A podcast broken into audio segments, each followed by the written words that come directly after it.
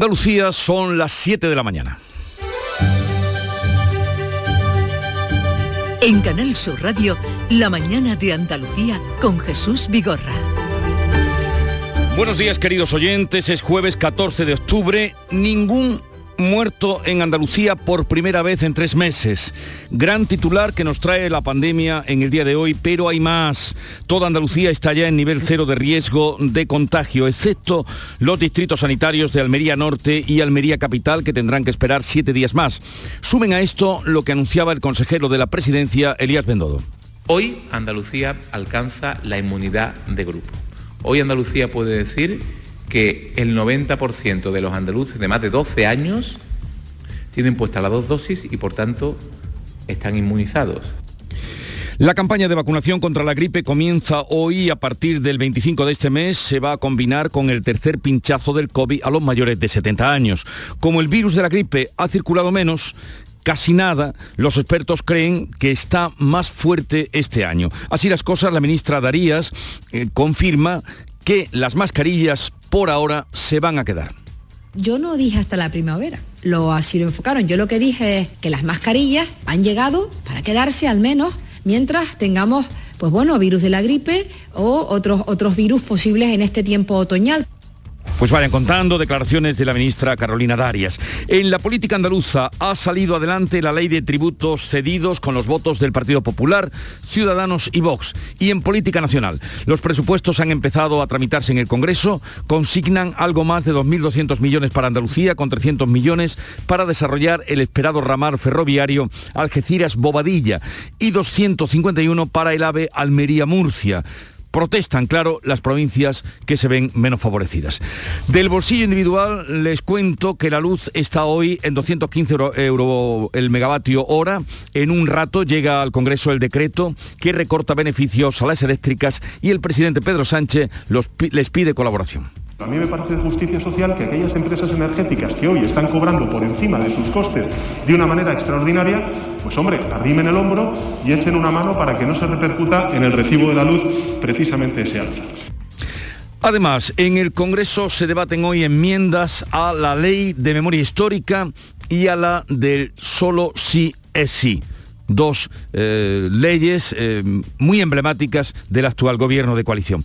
De esta noche, una veintena de vecinos de La Palma se han tenido que evacuar por el avance de la lava. Se han unido a los 800 desalojados ayer del barrio de La Laguna. Algunos se han tenido que mudar por segunda vez.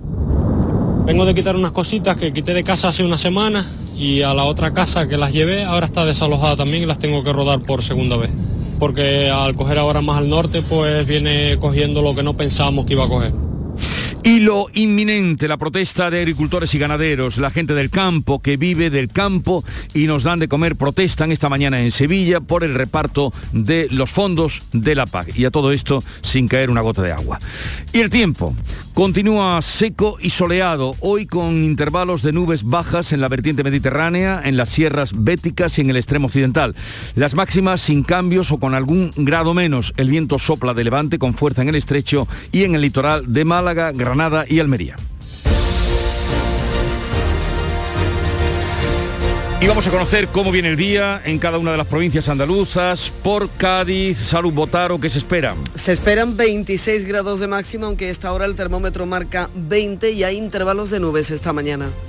En el campo de Gibraltar, Fermín Soto. Pues ya lo has comentado, de nuevo viento de levante fuerte, sobre todo en la zona del estrecho, cielos parcialmente nublados, temperatura entre 19 y 20 grados, máxima prevista para hoy de 24. En Jerez, Pablo Cosano. Bastante más calor que en el campo de Gibraltar, 29 es la máxima prevista en Jerez, 30 en Arcos, 17 marca el termómetro ahora, cielo limpio. ¿Cómo viene el día por Huelva, Sebastián Forero? En estos momentos tenemos 18 grados en la capital, cielos despejados, esperamos 28 a las 5 de la tarde en el Granado, Paimogo y Valverde del Camino. En Córdoba, José Antonio Luque. Pues el cielo está prácticamente despejado, tenemos una temperatura de 15 grados y medio y alcanzaremos hoy una máxima de 29. ¿Qué día tendremos en Sevilla, Pilar González? Intervalos de nubes altas, la máxima prevista es de 31 grados y ahora tenemos 18. ¿Y por Málaga, José Valero? Pues tenemos ahora cielo poco, poco nuboso despejado, perdón, tenemos cielo bastante nuboso ahora, tendremos cielo poco nuboso despejado a lo largo de la mañana y de la tarde también tenemos 25 grados en la capital de máxima, ahora 10, 21. En Jaén, Irene Lucena. Cielos despejados en la capital con 14 grados a esta hora y se esperan máximas de 26. Y por Granada, Laura Nieto. Con intervalos de nubes bajas, el termómetro marca 13 grados, máxima prevista 27. María Jesús Recio, ¿cómo viene el día por Almería? Con algunas brumas en algunos puntos de la provincia a esta hora, no se ven en Almería capital, esperamos también ese viento, tenemos 20 grados, alcanzaremos la máxima 25. ¿Y cómo se circulan las carreteras de Andalucía desde la DGT? Alfonso Martínez, buenos días. Buenos días. Hasta ahora en la red de carreteras de Andalucía les vamos a ver precaución en la provincia de Málaga. Hay complicaciones en la 7 en el entorno de Nueva Andalucía en ambos sentidos. En el resto de carreteras de la comunidad, también en Sevilla, hay densidad circulatoria en el entorno de Bellavista, en la ronda S30, en dirección a la A49. En el resto de la red vial andaluza, afortunadamente en este momento se circula sin problemas.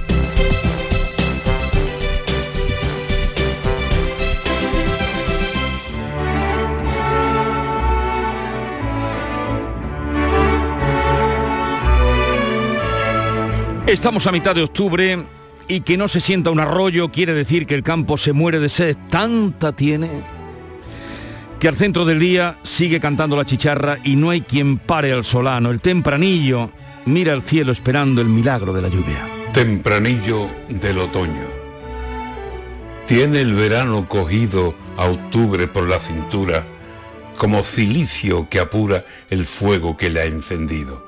Octubre otoño vencido por el calor del verano, agoniza de secano en vísperas de los fríos, que se desborden los ríos, lluvia, lluvia para el grano.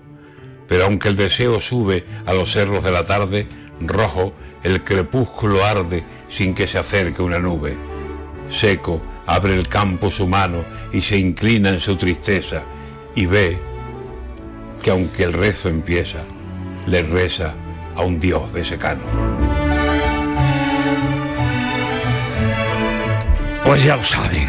Antonio García Barbeito, que volverá al filo de las 10 de la mañana con los romances perversos.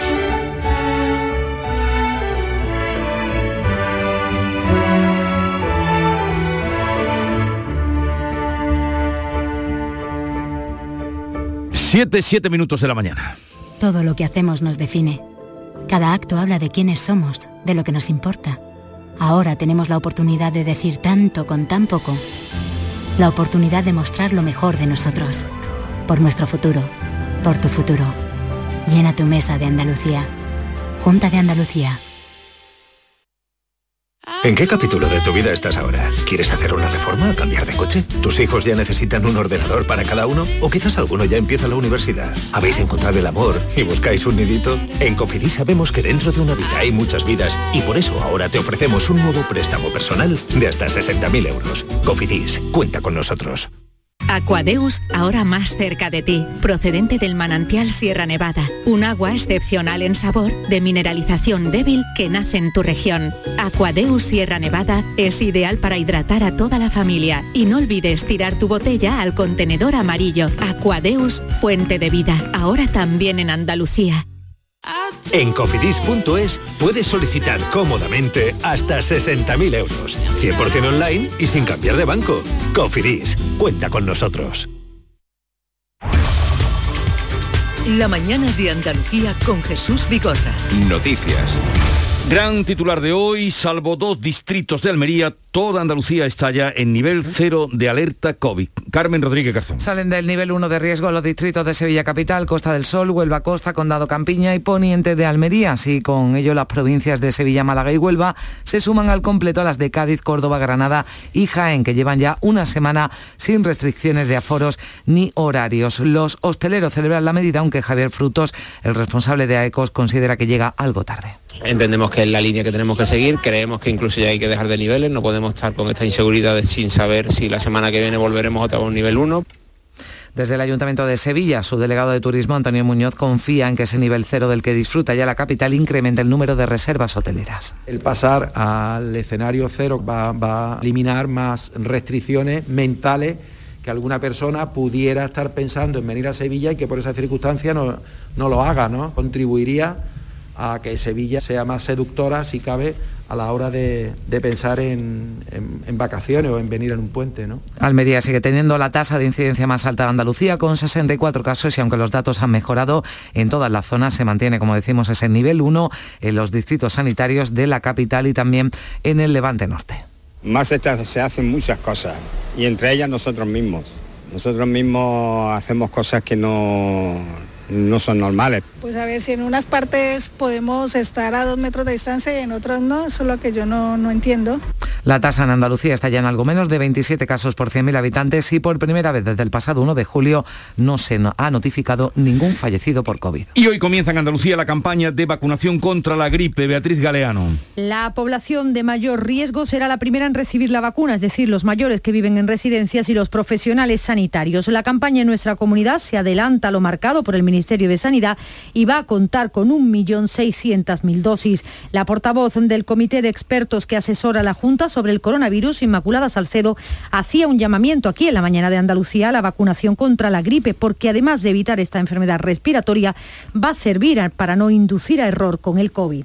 Porque son vacunas que, como el neumococo, todas las vacunas les van a proteger de enfermedades respiratorias que ahora vienen con el frío y se favorecen con el frío y sobre todo que mm, pueden no coger el coronavirus, pero si tienen unos síntomas respiratorios pueden inducir error y saber no saber muy bien de qué tipo de proceso respiratorio se trata.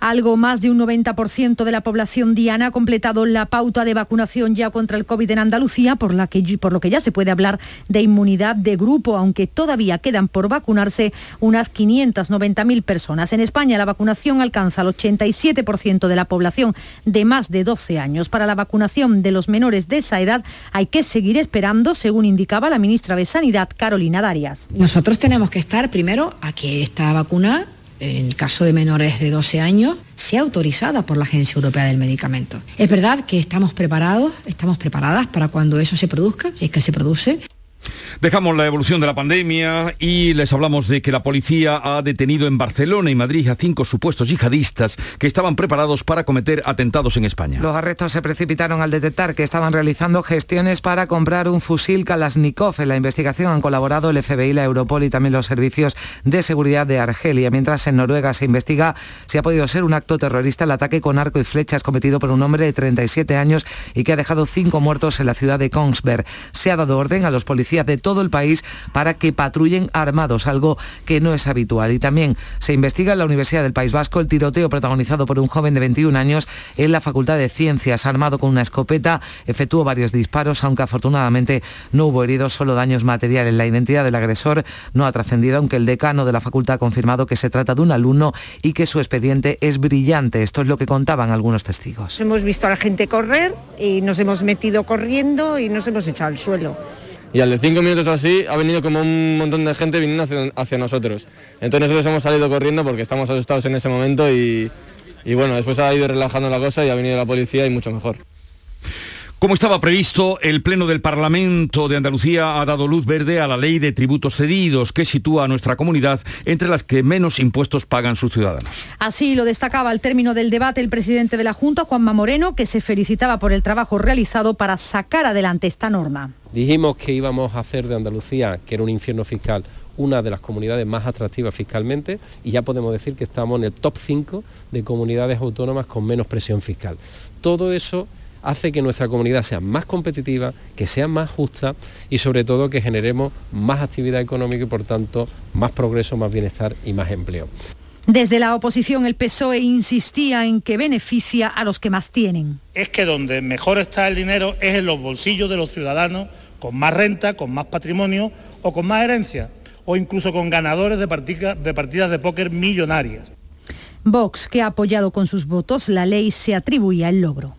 Yo sí les diría que en la medida de lo posible sean honestos y reconozcan la contribución de nuestro partido. Hoy continúa el Pleno con la sesión de control al Gobierno. Sanidad, Empleo y Educación van a centrar las preguntas al presidente de la Junta. Andalucía y Cataluña serán las comunidades que más inversión reciban de los presupuestos generales del Estado para el próximo año 2022. Ha sido destacada la ministra de Hacienda María Jesús Montero la presentación en el Congreso de las Cuentas que ya han iniciado su trámite parlamentario, eso sí, con los apoyos aún en el aire. Los presupuestos de la recuperación, como los ha denominado Montero, la inversión regionalizada asciende a 13.000 millones de euros, un 7,2% más que el presente ejercicio. 2.267 millones llegarán a Andalucía, 2.430 para Cataluña. Gran parte de las comunidades autónomas experimentarán incrementos en la inversión territorializada respecto al año anterior. Eh, solamente el capítulo 6 sube un 5,8%. Si le suman ustedes la transferencia de capital y el plan de recuperación, estamos hablando de más de un 9% de subida solo en todo lo que es la política de inversión que va a desarrollar el Gobierno de España. Para el Gobierno andaluz, los presupuestos de 2022 son decepcionantes para nuestra comunidad porque dejan fuera inversiones fundamentales. El consejero de la Presidencia, Elías Bendodo, se pregunta cuánto va a costar a los españoles, a los andaluces, que los independentistas den su apoyo a las cuentas. ¿A cuánto va a ascender la factura de los independentistas y de los nacionalistas vascos y catalanes por apoyar a los presupuestos generales del Estado. Bueno, y aquí que vivimos casi el 18% de los españoles, ¿qué? El Gobierno de España no puede eh, tratar unas comunidades autónomas por encima de otras. Son las 7.16 minutos de la mañana. La mañana de Andalucía. En el origen está la clave. ¿Quieres volver a lo esencial? Hay un programa de desarrollo rural para ti para ti, que quieres emprender un camino cerca de la tierra. Estos programas te ofrecen la oportunidad que estabas buscando. La Red Rural Nacional pone a tu disposición ayudas para iniciar tu proyecto vital en el entorno rural. Eres origen. Conecta con el desarrollo rural. Red Rural Nacional, Ministerio de Agricultura, Pesca y Alimentación, Gobierno de España. La mañana de Andalucía con Jesús Vigorra. Noticias. Hoy vuelve a subir la luz y el gobierno tratará de sacar adelante en el Congreso medidas para abaratar el recibo. El decreto ley que vota hoy el Congreso recoge una batería de medidas con las que el gobierno prevé rebajar la factura de la luz en un 22% de aquí a que acabe el año. El gobierno cuenta con el apoyo de los grupos de la izquierda. El decreto obliga a las compañías eléctricas a devolver el 90% de los beneficios extraordinarios que obtienen al repercutir en su generación un sobrecoste del gas que no utilizan. Son los denominados beneficios caídos del cielo, unos 2.600 millones de euros. Desde Unidas Podemos, la ministra de Derechos Sociales, Sione Belarra, asegura que el Gobierno debe mostrar firmeza en este asunto. Yo creo que nos equivocaríamos si cuando las eléctricas le están echando un pulso a la ciudadanía de nuestro país, el Gobierno flaquea. Tenemos que mantenernos firmes y proteger a la gente que es la que nos puso aquí. Hoy vuelve a subir el precio medio de la electricidad hasta los 215 euros el megavatio hora, un 16% más que ayer. Agricultores y ganaderos de toda Andalucía están convocados hoy en Sevilla para pedir una PAC justa. Consideran que el plan estratégico que ha presentado el Ministerio provocaría pérdidas en el campo de más de 180 millones de euros al año. Según sus cálculos, más de 50.000 receptores de ayuda se quedarían fuera del sistema y van a insistir al ministro la necesidad de elaborar un nuevo plan con el consenso, la colaboración y el reconocimiento del peso estratégico que tiene Andalucía en el sector. El ministro Planas ha convocado a las comunidades el próximo 21 de octubre para cerrar ese plan estratégico de la PAC. El documento debe estar finalizado y enviado a la Comisión Europea antes de que termine el año. Y en La Palma esta noche ha sido necesario evacuar otra zona de los llanos de Aridane ante el avance de la colada de lava que fluye más al norte. Aunque su ritmo se ha ralentizado, unos 15 vecinos han tenido que salir con lo opuesto y se han unido a los 800 desalojados ayer del barrio de La Laguna. Estos han podido ir a sus viviendas durante el día a retirar más enseres, pero solo les ha dado 45 minutos para esperar, tras esperar largas colas. La desesperación está cundiendo entre los palmeros, se quedan sin casas, muchos también sin trabajo, mientras siguen oyendo este sonido continuo y son ya tres semanas, así suena el volcán ahora mismo y esto dicen sus vecinos. Una nave que tenía dedicada a cerrajería y con maquinaria, con todo. Todo se perdió. Entonces jodido, está aquí para Tenerife, para Las Palmas, cuando se a trabajar aquí, entonces jodido. Pues no sé, pues si sigue, si sigue por abajo, ¿qué hacemos aquí? Yo tengo una empresa de camiones, tengo 10 tíos trabajando conmigo en la fruta. Pues si en la costa ahora, ¿dónde, dónde metió la gente a trabajar? El Consejo de Gobierno ha aprobado ayudas para las 24 localidades andaluzas afectadas por las lluvias torrenciales de agosto y septiembre. Municipios que van a poder empezar a cobrar las ayudas la semana que viene. Huelva fue la provincia más castigada, por tanto la que va a recibir más fondos. Solo el Lepe, 700 viviendas, 1.500 coches resultaron perjudicados. Daba los detalles de las ayudas el vicepresidente Juan Marín. Lepe, por ejemplo, en Huelva sería la población que más recursos irían destinados a él por los daños que allí se han ocasionado, concretamente 609.420 euros. Después Isla Cristina 130.000, Cartaya 131.000, eh, el total son 1.500.000, pero se van a publicar en el Boletín Oficial de la Junta de Andalucía, pues se pasaría inmediatamente al pago.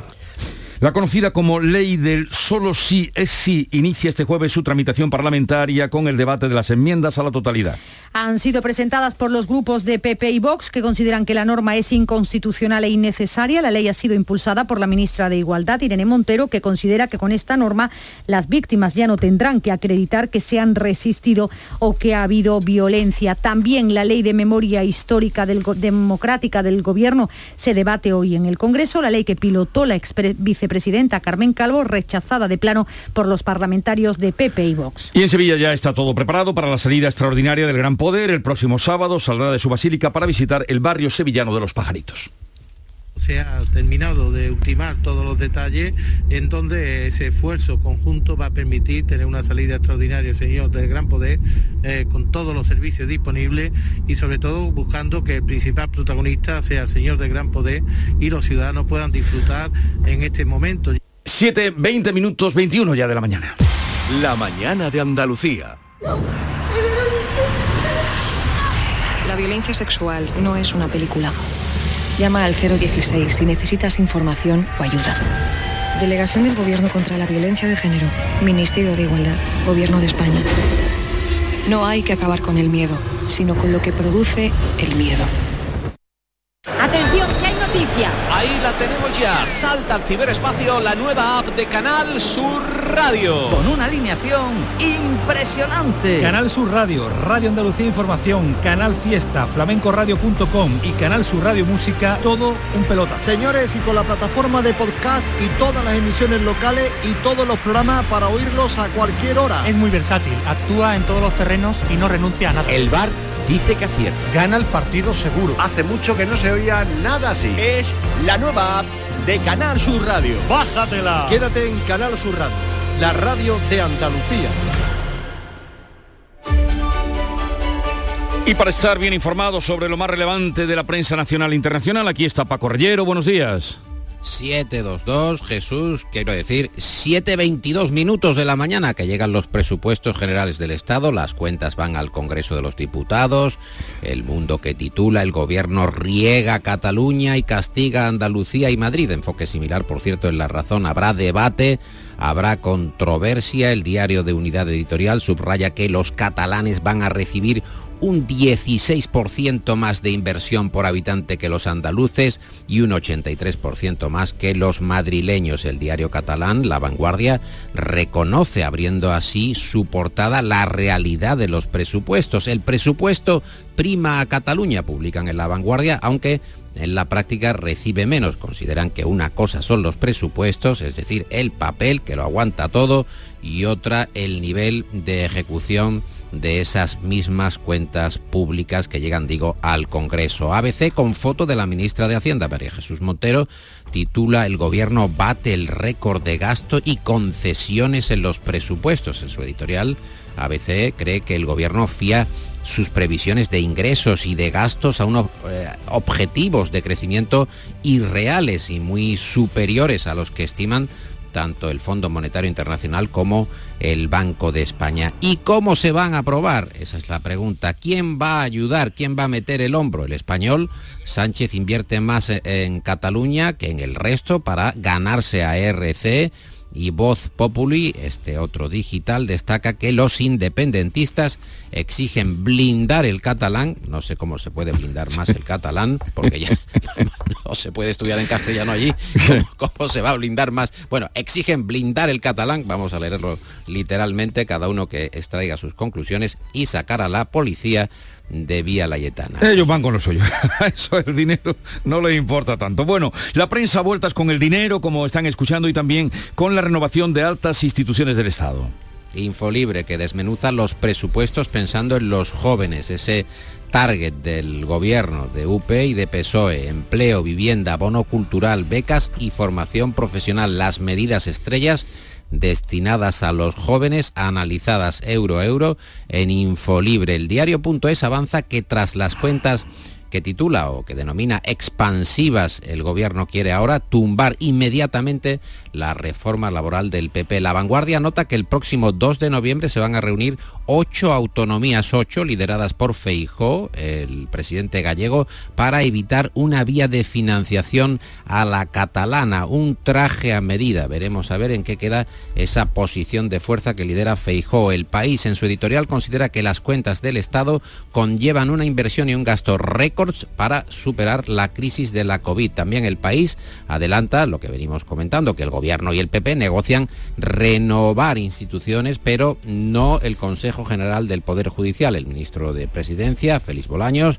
y el secretario general del PP, García Egea, que hablan, sí, hablan sobre el Constitucional, el Tribunal de Cuentas, el Defensor, pero no el Consejo General del Poder Judicial. La renovación, según destaca el mundo, según apura el mundo, tendría que hacerse en unos días porque es una exigencia de Pablo Casado. Un futuro pacto apunta a una presidencia conservadora en el Constitucional y hay dos vías. La vía de Pedro González Trevijano para un mandato corto hasta julio, según destaca el país, o Ricardo Enríquez, que podría permanecer en el cargo hasta el año 2026. Y la luz que sigue subiendo, sigue al alza y lo recogen también los periódicos en el mundo, por ejemplo, que destacan que el gobierno no encuentra la forma de dominar, de controlar el precio de la luz. Bruselas deja sola a la vicepresidenta y ministra del ramo, a Teresa Rivera, con el hachazo eléctrico y uno de los socios determinantes del gobierno, el PNV, que se revela, que se revela con B. ABC, Bruselas ignora las propuestas del gobierno español para bajar las tarifas de la luz. Hay mucho sobre esto en la prensa. De otro lado, te cuento que el Independiente asegura que Vox prepara el desembarco de Macarena Olona en nuestra tierra, en Andalucía, con la intención de forzar el pacto PP eh, Vox en nuestra región, en nuestra autonomía. Y una encuesta de Voz Populi, PSOE y Podemos que perderían un millón de votos y el PP que ganaría dos.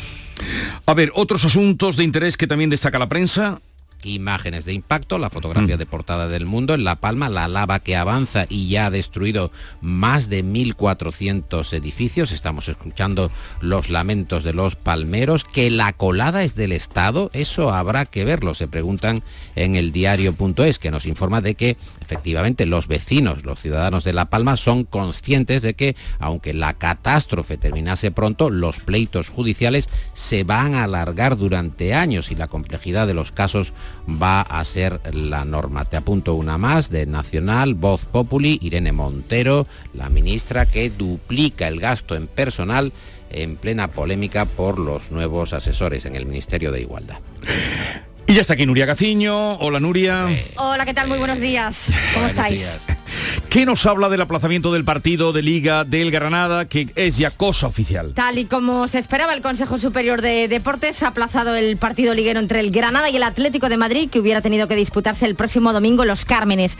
El motivo es el mismo por el que se aplazó en su día el Sevilla-Barcelona y el Villarreal a la vez, es decir, ese problema con los internacionales de la Comenbol a lo que hay que unir que el equipo colchonero juega Champions la semana que viene. Ya saben que los internacionales sudamericanos tienen una ventana de la FIFA más extensa, por lo que muchos no podrán incorporarse antes del encuentro. Por ejemplo, en el caso del Granada, el equipo andaluz tendría difícil contar con el venezolano Machís y el peruano Luis Abrán, mientras que la nómina de jugadores internacionales en Sudamérica por parte del Atlético de Madrid es mucho más amplia. Y hablando de internacionales, hay preocupación en el Sevilla por la situación del argentino Acuña el lateral jugó en Granada apenas cuatro días después de una importante torcedura de tobillo que sufrió en la Champions. Después ha sido convocado con Argentina y se tuvo que retirar del partido ante Paraguay debido a unas molestias. Ante Uruguay ni siquiera fue convocado, pero en su país ya se, ya se especula con que va a ser titular esta próxima madrugada ante Perú. Vamos a ver si juega finalmente y vamos a ver cómo llega para el encuentro de liga del fin de semana ante el Celta de Vigo. El que va a jugar mañana es el Almería, es el primero de los andaluces en saltar al campo. Abre mañana a las 9 la décimo jornada en segunda. Visita Leibar con dos cambios obligados en la alineación. Ramachani y Robertone eh, se han lesionado y tienen para cuatro semanas de baja. Así como así que posibles recambios pueden ser Lazo y Curro Sánchez. Y este fin de semana, además de la jornada de liga, también estaremos muy pendientes en la gran jugada del Andalucía Master de Golf, que arranca hoy en el Real Club Valderrama de San Roque y finaliza el próximo domingo. Este torneo del European Tour eh, contará con un espectacular plantel internacional encabezado por John Rank, que es el actual número uno del mundo, primer ganador español del US Open y recientemente pues galardonado como mejor jugador del año. El cierre, Paco. Pues mira, me quedo con el editorial del país que se pregunta contra quién van los abucheos y esta ironía de Alfonso Guerra que recoge Infolibre y dice, hay quien abuchea a un presidente y aplaude a una cabra. Cada uno elige quién le representa mejor. Bueno, Son guerra. las cosas de guerra. Eh, guerra en estado Guerra, puro. Guerra, guerra en estado puro. Nuria y Paco, buen día. Adiós. Un abrazo. Acaban de sonar las siete y media de la mañana, sintonizan Canal Sur Radio y a esta hora damos un repaso a los titulares que contienen y resumen la actualidad con Beatriz Almeda. Desde esta medianoche toda Andalucía ya a nivel cero de riesgo, salvo dos distritos sanitarios en Almería. Desaparecen las restricciones de aforos y horarios. Los hosteleros muestran su satisfacción, pero también se quejan de estar al albur de lo que decidan cada semana los comités territoriales. Si sube la incidencia, volverán esas medidas.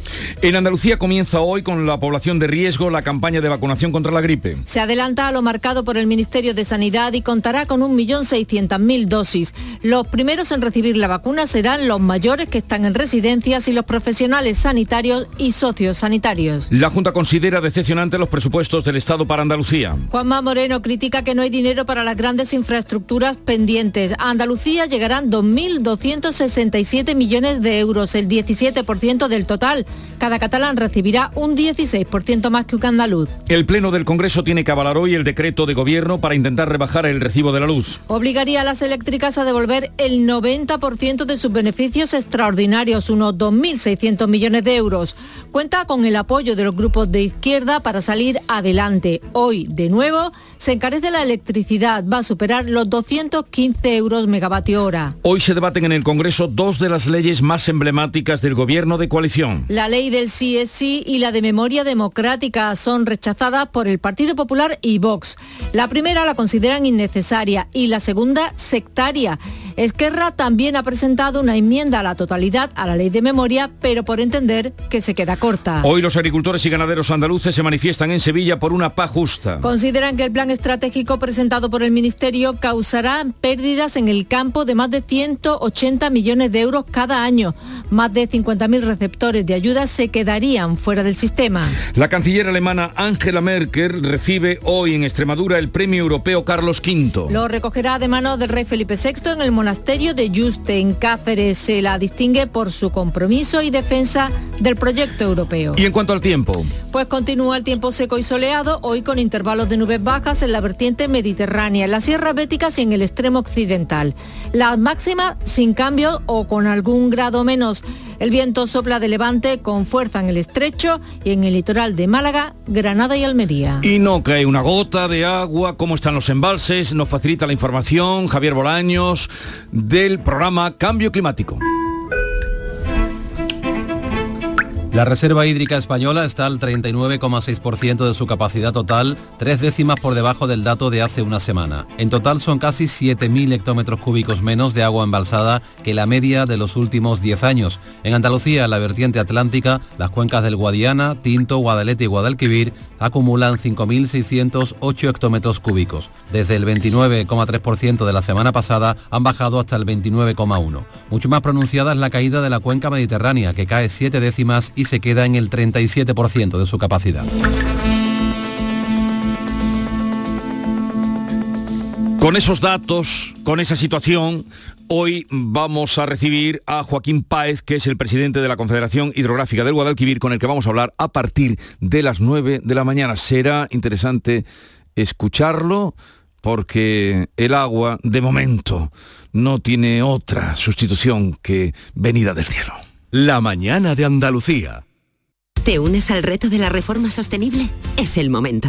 En Cajamar nos comprometemos con la sostenibilidad. Por eso te ofrecemos financiación para reformar tu vivienda y mejorar la eficiencia energética. Consulta condiciones en nuestra web. Financiación otorgada por GCC Consumo. Cajamar Consumo. Condiciones válidas hasta el 31 de diciembre de 2021. Cajamar. Distintos desde siempre. Violencia sexual no es una película. Llama al 016 si necesitas información o ayuda. Delegación del Gobierno contra la Violencia de Género. Ministerio de Igualdad. Gobierno de España. No hay que acabar con el miedo, sino con lo que produce el miedo. Las claves económicas con Paco Bocet. Paco, buenos días. Buenos días, Jesús, ¿qué tal? Bien, deseando escuchar qué claves económicas tenemos para hoy. Bueno, pues mira, en primer lugar hay cita en el Congreso para la aprobación del decreto ley que prorroga los ERTE y las ayudas para trabajadores autónomos hasta el 28 de febrero del año que viene. La prórroga de los ERTE extiende las modalidades actuales hasta el 31 de octubre. A partir de ahí se introduce una nueva modalidad con la formación como elemento central. La empresa y autónomos ya lo saben, pero el plazo para solicitar la prórroga acaba el viernes 15 de octubre. Bien, pero para, para recordar el nuevo esquema del ERTE, repasémoslo brevemente si quiere Paco. Vale, mira, pues mira, a partir del 1 de noviembre el nuevo esquema que entra en vigor supone que las exoneraciones de mayor cuantía van a estar ligadas a que las empresas den formación a los trabajadores suspendidos de empleo. Junto a estos ERTE formativos se mantienen los ERTE de impedimento, que estarán vinculados a la limitación de actividad ante posibles restricciones. Las empresas que se cojan a estos ERTES de impedimento pasarán a tener una exoneración del 100% de la aportación empresarial devengada a partir de este mes de noviembre, durante el periodo de cierre y hasta que finalice el 28 de febrero próximo. Y en el caso de los nuevos ERTE, las exoneraciones van a ser mayores si las empresas imparten acciones formativas, hablan de entre 30 y 40 horas de formación por persona, en función del tamaño de la empresa cuando la jornada esté suspendida. Mira, pues ya lo saben y todos ustedes recuerden para las empresas y para los autónomos que mañana acaba el plazo para solicitar la nueva prórroga. Pasado mañana. Pasado, mañana. Eh, pues pasado mañana, acaba el plazo. Mm, eh, ahí queda ya rectificado, pero vamos, que tienen poco tiempo. Exactamente. ¿Qué más cosas tenemos para hoy? Pues mira, a las 9 el INE va a publicar el dato oficial de IPC de nuestra economía. como recordamos, el adelantado la situó en el 4% y la subyacente, la estructural, la que no contabiliza precios energéticos y elementos frescos, en el 1. Vamos a ver cómo queda. Y vamos ahora a la confirmación en una hora y media escasa. Eh, ¿Alguna cosa más? Sí, exactamente, esa confirmación del IPC. Y mira, vamos a irnos con una noticia positiva. Randstad, la empresa de recursos humanos, publicó ayer un informe en el que en la presentación estuvo presente el presidente de la COE, Antonio Garamendi, en el que dice que el 51% de la empresa española hará contrataciones en los próximos 12 meses a pesar de los efectos de la pandemia. Según el informe, el empleo que se genere se incorporará para compensar la rotación existente, apoyar el crecimiento del negocio o para contar con nuevas habilidades y competencias dentro de las empresas. La mayoría de los empresarios que prevé contratar consideran que la dificultad para cubrir una vacante no cambiará de manera significativa respecto a la situación de antes de la crisis y hasta un 25% tienen una previsión optimista y creen que lo van a tener más fácil que antes, fíjate. Pero el informe señala que tres de cada diez empresas comparten una visión positiva respecto a la evolución futura de la situación económica, porque esperan crecimiento en el sector y en la propia Mm. empresa, aunque se muestran pesimistas en el futuro inmediato, esto es hasta final de año, que es una respuesta directa a tu pregunta de antes de ayer sobre la situación final de 2021. ya veo que toman nota de, de todo para y que podamos entender eh, el difícil mundo de la economía. Paco, que tenga su bonito día. Hasta mañana. Igualmente, hasta mañana Jesús. Vamos con otras noticias en un momento mm, que completan el panorama de la información en Andalucía. Pipas Reyes son las pipas de siempre. Ahora encontrarás tus pipas Reyes más grandes, con más aroma, con más sabor y más duraderas. Tradición e innovación para traerte tus mejores pipas Reyes. Las del paquete rojo, tus pipas de siempre. No todas las caídas son mala suerte. Tampoco pienses que este traspiés por algo será. Planificar los trabajos en altura es la mejor medida de seguridad. Algunos golpes de la vida se pueden evitar. Si subes seguro, seguro que bajas. Instituto Andaluz de Prevención de Riesgos Laborales. Consejería de Empleo, Formación y Trabajo Autónomo. Junta de Andalucía.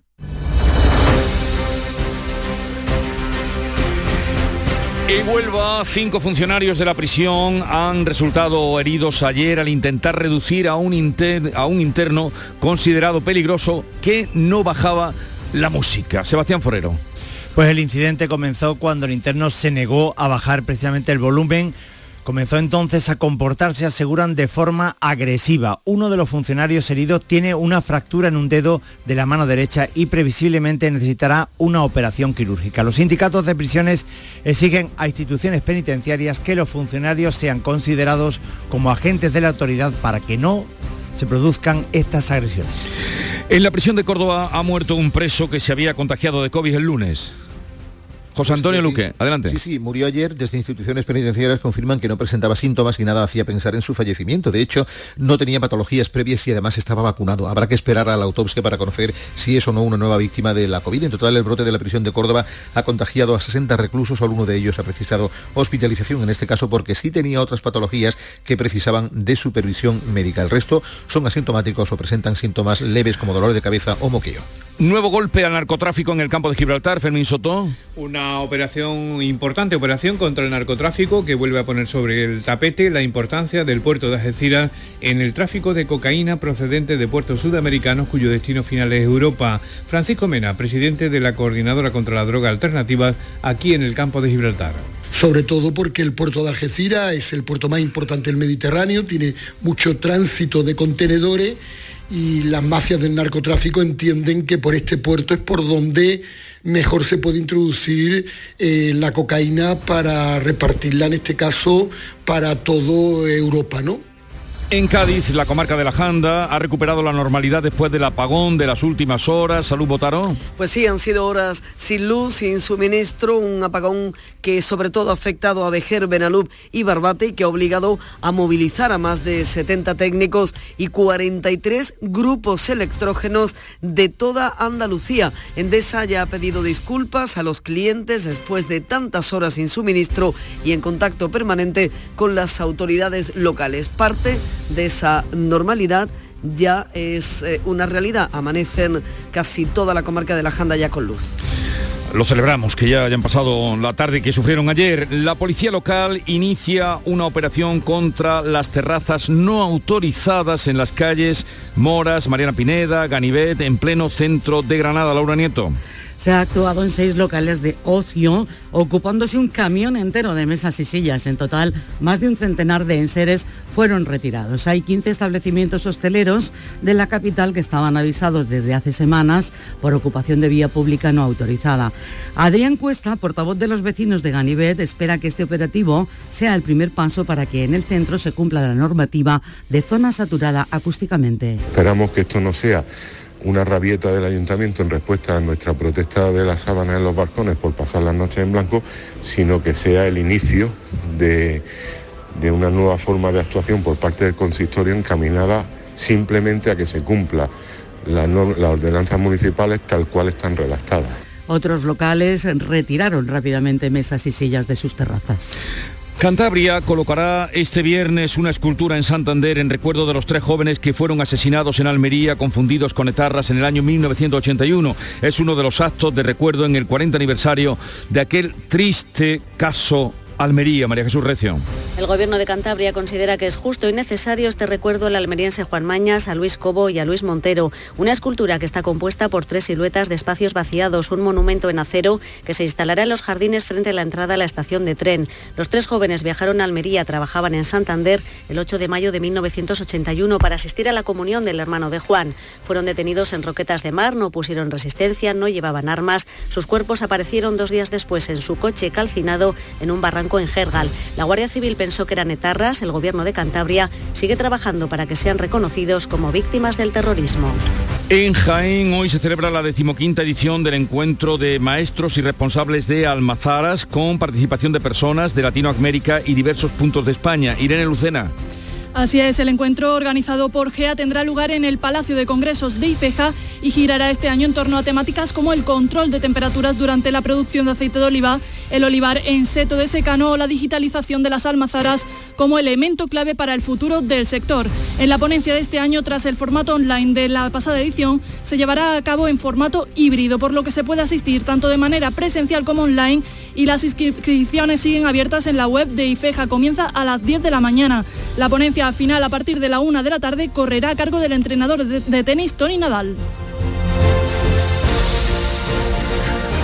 Les recuerdo que a partir de las 8 vamos a hablar con el secretario general de la UPA, aunque son todas las organizaciones agrarias las que están unidas para la caravana que hoy han convocado, la manifestación contra el reparto de la PAC en Sevilla. Y también vamos a estar, vamos a hablar de la situación de los embalses en Andalucía, porque estará con nosotros Joaquín Páez, presidente de la Confederación Hidrográfica del Guadalquivir. Volverá Lozano Leiva para hablar de los científicos aficionados y también charlaremos con eh, Almudena Amor, que es la protagonista de la película de todavía no estrenada, pero de la que hablan muy bien los que la han visto, El buen patrón de Fernando León de Aranoa. Llegamos así a las 7.45 minutos de la mañana, 8 menos cuarto, sigue la información local. En la mañana de Andalucía de Canal Sur Radio, las noticias de Sevilla. Con Pilar González.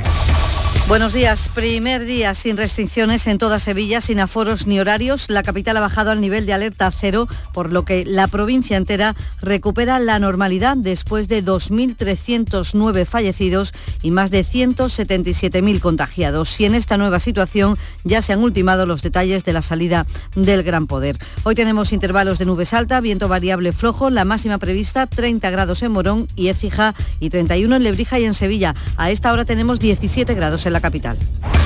Ignacio Automoción, tu centro multimarcas en Utrera, te ofrece la información del tráfico. Pues hay retenciones a esta hora en la, en la entrada a Sevilla por la A49 de 6 kilómetros y dos en su continuidad por el patrocinio, tres en la autovía de Utrera, dos en la de Coria, uno en la de Mairena y uno también en la variante de Bellavista. En la subida al Centenario hay cuatro kilómetros en sentido Huelva y uno en sentido Cádiz, dos en el nudo de la Gota de Leche, sentido Ronda Urbana Norte, donde el tráfico es intenso en sentido San Lázaro. También es intenso en la entrada por el Alamillo, Avenida Juan Pablo II y Avenida de la Paz. Relájate, porque tendrás garantía de 24 meses, atención personalizada, vehículos por encargo, variedades en sub o crossover. www.ignacioautomoción.com Ignacio Automoción tiene la solución. En Canal Sur Radio, las noticias de Sevilla. Sevilla Capital está ya en nivel de alerta cero, supone el fin de las restricciones, aunque sigue siendo obligatorio el uso de las mascarillas en espacios interiores y todo esto llega después de registrar una notable caída de la incidencia por coronavirus. Tenemos ahora una tasa de 32 casos por 100.000. Desde hoy, por tanto, desaparecen los aforos y los horarios ya en toda la provincia. El delegado de Turismo del Ayuntamiento, Antonio Muñoz, espera que la bajada del nivel de alerta sirva para incrementar las reservas turísticas en los próximos puentes y festivos. El pasar al escenario cero va, a eliminar más restricciones mentales que alguna persona pudiera estar pensando en venir a Sevilla y que por esa circunstancia no, no lo haga, ¿no? Contribuiría a que Sevilla sea más seductora, si cabe, a la hora de, de pensar en vacaciones o en venir en un puente, ¿no? Los hosteleros dan también la bienvenida a esta nueva situación. Para el presidente de la patronal, Antonio Luque, comienza la senda de la recuperación y esperan el apoyo y la unión de todos. Seguimos pidiendo mm, la responsabilidad que todavía tanto empresarios como clientela debemos de tener en general tenemos que estar todos muy unidos para sacar Sevilla hacia adelante y que la recuperación se haga lo antes posible. En la provincia la incidencia está mejor todavía, 25 casos por 100.000. Además, la situación es homogénea. Solamente siete pueblos tienen una incidencia superior a los 50 casos, aunque eso sí, destaca Pedrera y Almadén de la Plata, que están en peor situación con una tasa de 387 y 229. En las últimas horas, Salud ha contabilizado 40 contagios en toda nuestra provincia y ningún fallecido. Recordar que hoy comienza la vacunación contra la gripe, lo hace en las residencias y también entre los profesionales. Y también en salud les contamos que Comisiones Obreras ha convocado una concentración hoy ante el Hospital Macarena para reclamar la renovación de los 15.000 profesionales sanitarios contratados en esta pandemia. Y es que el 31 de octubre acaban esos contratos, aunque el SAS asegura que trabaja en la renovación de la mayoría. No obstante, el delegado de comisiones, Juan José Limones, alerta de que se va a producir una fuga de este personal a otras comunidades. La decisión del SAS posibilita la fuga a otras comunidades autónomas de estos profesionales. Comisiones Obreras exige la continuidad de los profesionales sanitarios que acaban su contrato el próximo 31 de octubre. En el SAS, si queremos una asistencia sanitaria de calidad, no sobra nadie. Y el Sindicato Médico de Sevilla pide medidas urgentes a la Junta para garantizar los servicios en el Hospital de San Juan de Dios de Bormujo, que atiende a una población de 300.000 vecinos del Aljarafe. Reclama el presidente de este sindicato, Rafael Ojeda, un cambio de modelo de gestión que ahora es compartido entre la Junta y la Orden.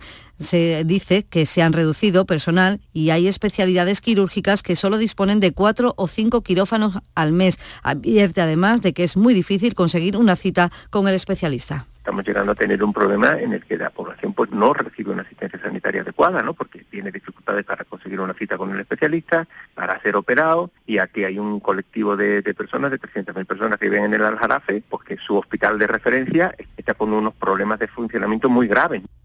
Y el Gran Poder tendrá un tiempo de paso de 40 a 50 minutos el próximo sábado cuando salga de su basílica en dirección a los pajaritos. Los cortes de tráfico se van a activar en función de la afluencia de personas y se va a mantener hasta la vuelta a la normalidad de los tramos. La salida está prevista a las 9 de la mañana y llegará a las 7 de la tarde recorriendo Luis Montoto. Las tres administraciones implicadas, central, autonómica y local, han ultimado ya el dispositivo de seguridad, un dispositivo importante que entiende que exista el hermano mayor del Gran Poder, Ignacio Soro, porque se prevé una gran afluencia de personas llegadas desde diferentes puntos van a venir personas de todo de toda España. Tenemos constancia de que van a, hay viajes organizados para venir a, ver el Señor en estos traslados y para participar también de los actos y de los cultos que vamos a, realizar allí en cada parroquia. Por lo tanto, es un acontecimiento de tal magnitud que necesita la atención de, todas las administraciones. Este mediodía el alcalde de Sevilla va a acudir a la Basílica del Gran Poder. Juan Espadas, el sábado, el día de la salida, estará en Madrid en el Congreso Federal. Son las 7 de la mañana y 51 minutos. El Mediterráneo y el Atlántico son testigos de una encrucijada de culturas, costumbres y gentes. Gastronomía, naturaleza y patrimonio emocionan en Ceuta, una ciudad con personalidad única. Descúbrelo desde 69 euros en tu agencia de viajes de confianza. Servicios turísticos de Ceuta. Ceuta, donde se unen las emociones. Las noticias de Sevilla. Canal Sur Radio. Hablamos de inversiones. El proyecto de presupuestos generales del Estado incluyen para Sevilla 49 millones para sustituir los tirantes y ampliar el puente del Centenario. Además, hay 31 millones para la C40, 13 para la remodelación del nudo de carreteras de la Pañoleta y 5 para el nuevo enlace de la C20 con la A4. La ampliación de la calzada de la autovía A49 con un tercer carril por sentido tiene este año 400.000 euros. Y en la capital, la Gerencia de Urbanismo del Ayuntamiento ha aprobado obras de rehabilitación en el Casino de la Exposición y en el Teatro Lope de Vega. Además, está en fase de estudio la intervención en el interior del pabellón real para que pueda coger un espacio expositivo sobre la figura de Aníbal González. Y para el Monasterio de San Jerónimo hay 6 millones para poder aprovechar su claustro para actividades culturales. Además, el Ayuntamiento de Sevilla ha retomado el proyecto para que el Museo del Hermitage de San Petersburgo, en Rusia, establezca una subsede en nuestra ciudad. El delegado de Cultura, Antonio Muñoz, subraya que Sevilla tiene inmuebles suficientes para albergar esa subsede y que cuenta ya con apoyos como el de la Cámara de Comercio. Pide ahora la colaboración del resto de administraciones. La ciudad tiene inmuebles más que suficientes que podrían permitir una rehabilitación y poder albergar esta colección. Entonces, eh, digamos que el interés de Sevilla está manifestado Y en la agenda del día, atención porque puede haber problemas de tráfico porque las organizaciones agrarias y ganaderas de toda Andalucía han convocado una caravana de protesta en Sevilla en defensa de un reparto igualitario de la política agraria común. Van a partir a las once y media de la mañana desde las esplanadas que hay junto al estadio del Betis e irán por la Palmera en tractores hasta la Plaza de España. Y en Santa Justa hay una concentración a mediodía de las plataformas por el tren de Andalucía. Exigen, dice, un tren que vertebre el territorio y enfríe el planeta. Apuestan sobre todo por los trenes de cercanía. En sucesos les contamos que la policía ha detenido un hombre de 29 años por intentar matar a otro en el barrio de los de Rochelambert, en la capital. Le asestó varios navajazos y emprendió la huida. Lo cuenta la portavoz policial Eva León. La colaboración ciudadana permitió rápidamente detener al autor, tras una persecución de varios indicativos policiales. Esta persona opuso resistencia. El detenido que tiene antecedentes policiales ha sido puesto a disposición de la autoridad judicial. También la policía ha retirado del núcleo familiar a cinco niños que tienen menos de 11 años tras detectar una grave situación de desamparo. Eh, el caso fue detectado en la vivienda de estos niños en la comarca del Aljarafe. Y en cultura, el musical El Médico estará el 22 de diciembre en Sevilla, en Cartuja Center. Ha estado dos años triunfando en Madrid y ahora inicia una gira. Y comienza hoy la nueva temporada de la Real Orquesta Sinfónica de Sevilla con el título Más Sinfónica el director, de el director gerente de la ROS, Pedro Vázquez, dice que traerán a talento andaluz y sobre todo sevillano. Talento sevillano, talento andaluz y talento español. El talento aquí lo vamos a llevar con nombres que ya están más que consolidados, como Juan Pérez Floristán, por ejemplo, en el piano, como Pablo Barragán en el clarinete, que hace una carrera internacional trepidante, como Rafael Cañete en la composición. Así llegamos a las 8 menos 5 de la mañana, a esta hora 14 grados en Montellano, 15 en el Saucejo, 17 en Tocina, 17 en Sevilla. Escuchas La mañana de Andalucía con Jesús Vigorra, Canal Sur Radio. Aquadeus, el agua mineral natural de Sierra Nevada, patrocinador de la Federación Andaluza de Triatlón, les ofrece la información deportiva. 8 menos 5 minutos, tiempo ya para el deporte. Nuria Gaciño, ¿qué tal? Muy buenos días. Muy buenos días. Bueno, ya es oficial, se aplaza, no se va a jugar ese Granada Atlético de Madrid este fin de semana. ¿no? Era algo que ya estaba cantado, que sabíamos, pero había que esperar a que se pronunciara el Consejo Superior de Deportes, que ya ha hecho oficial el aplazamiento del partido liguero entre el Granada y el Atlético de Madrid, previsto en un principio para el próximo domingo en Los Cármenes. También se ha aplazado el Real Madrid Atleti de Bilbao. Eh, el motivo es el mismo por el que se aplazó en su día el Sevilla-Barcelona y el Villarreal a la vez. Aquí mucho aplazamiento, mm. pero no tenemos ni idea de cuándo se van a poder disputar estos partidos. Sí, porque el calendario, recordamos, está muy, muy ajustado. Muy ajustado y seguimos sumando aplazamientos. Bueno, el problema, eh, el conflicto que existe con los internacionales de la Comenbol a los que hay que unir que en esta ocasión el equipo colchonero y el madridista juegan Champions la semana que viene. Ya saben que desde este año los internacionales sudamericanos disfrutan de una ventana de la FIFA mucho más extensa, mm. por lo que la mayoría se incorporan muy a lo justo para los encuentros de liga. Por ejemplo, en el caso del Granada, el equipo andaluz tendría muy difícil contar con el venezolano Machís y el peruano Luis Abrán, y ya ni hablamos del Atlético de Madrid, que cuenta con muchos más internacionales sudamericanos. Es momento, por tanto, para aprovechar el descanso, corregir errores y eso sí, si mirar la clasificación, como bien apunta Kini, y es que el Granada, según los resultados que se den, lógicamente, pues podría meterse de nuevo en descenso.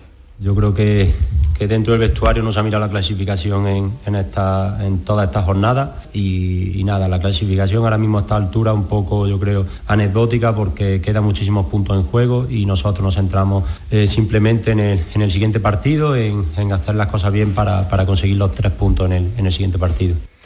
Bueno, pues eh, veremos eh, cuándo se va a jugar finalmente ese partido y también en el Sevilla veremos qué pasa con Acuña. Hay preocupación en el club sevillista, Nuria. Porque no está muy claro el estado de Acuña. El lateral argentino jugó en Granada apenas cuatro días después de torcerse el tobillo, una lesión que sufrió en la Champions. La verdad es que nos sorprendió a todos que fuese titular y bueno, prácticamente jugase todo el partido. Después ha sido convocado con Argentina, pero se tuvo que retirar del partido ante Paraguay debido a unas molestias. Ante Uruguay ni siquiera fue convocado, pero en su país ya se baraja con la posibilidad de que sea titular esta próxima madrugada ante Perú. Vamos a ver si juega finalmente, vamos a ver cómo llega para el encuentro eh, de Liga del fin de semana ante el Celta de Vigo, que eh, imaginamos descansará de todos modos, mm. pero vamos a ver si llega en condiciones. El Sevilla que juega el domingo, mientras que el Betis y el Cádiz lo hacen el lunes en el equipo verde y blanco que juega a las 7 ante el Alavés en Vitoria. Víctor Ruiz ha sido la gran novedad en el entrenamiento, parece que ya se va recuperando. Y el que está en un momento envidiable es Rodri, cuya historia conocimos anoche en el pelotazo. Uno de los responsables de su buena adaptación al club verde y blanco ha sido Pedro Buenaventura, que nos ha contado los cambios que tuvo que introducir el Betis para poder ayudar a este jugador que a punto estaba de arrojar la toalla después de haber probado suerte, con lo joven que es, ¿eh? mm. de haber probado suerte en la cantera del Real Madrid, del Atlético de Madrid, del Español, del Barcelona y del Deportivo de La Coruña.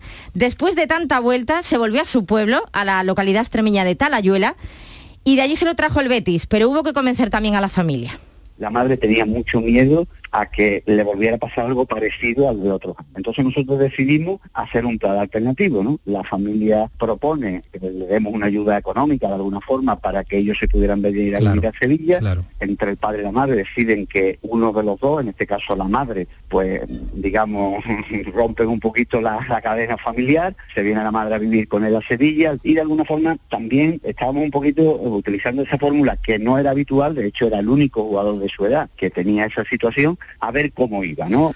Bueno, pues menos mal que hicieron todos esos esfuerzos porque desde luego eh, está claro que sí que ha merecido, la, pena.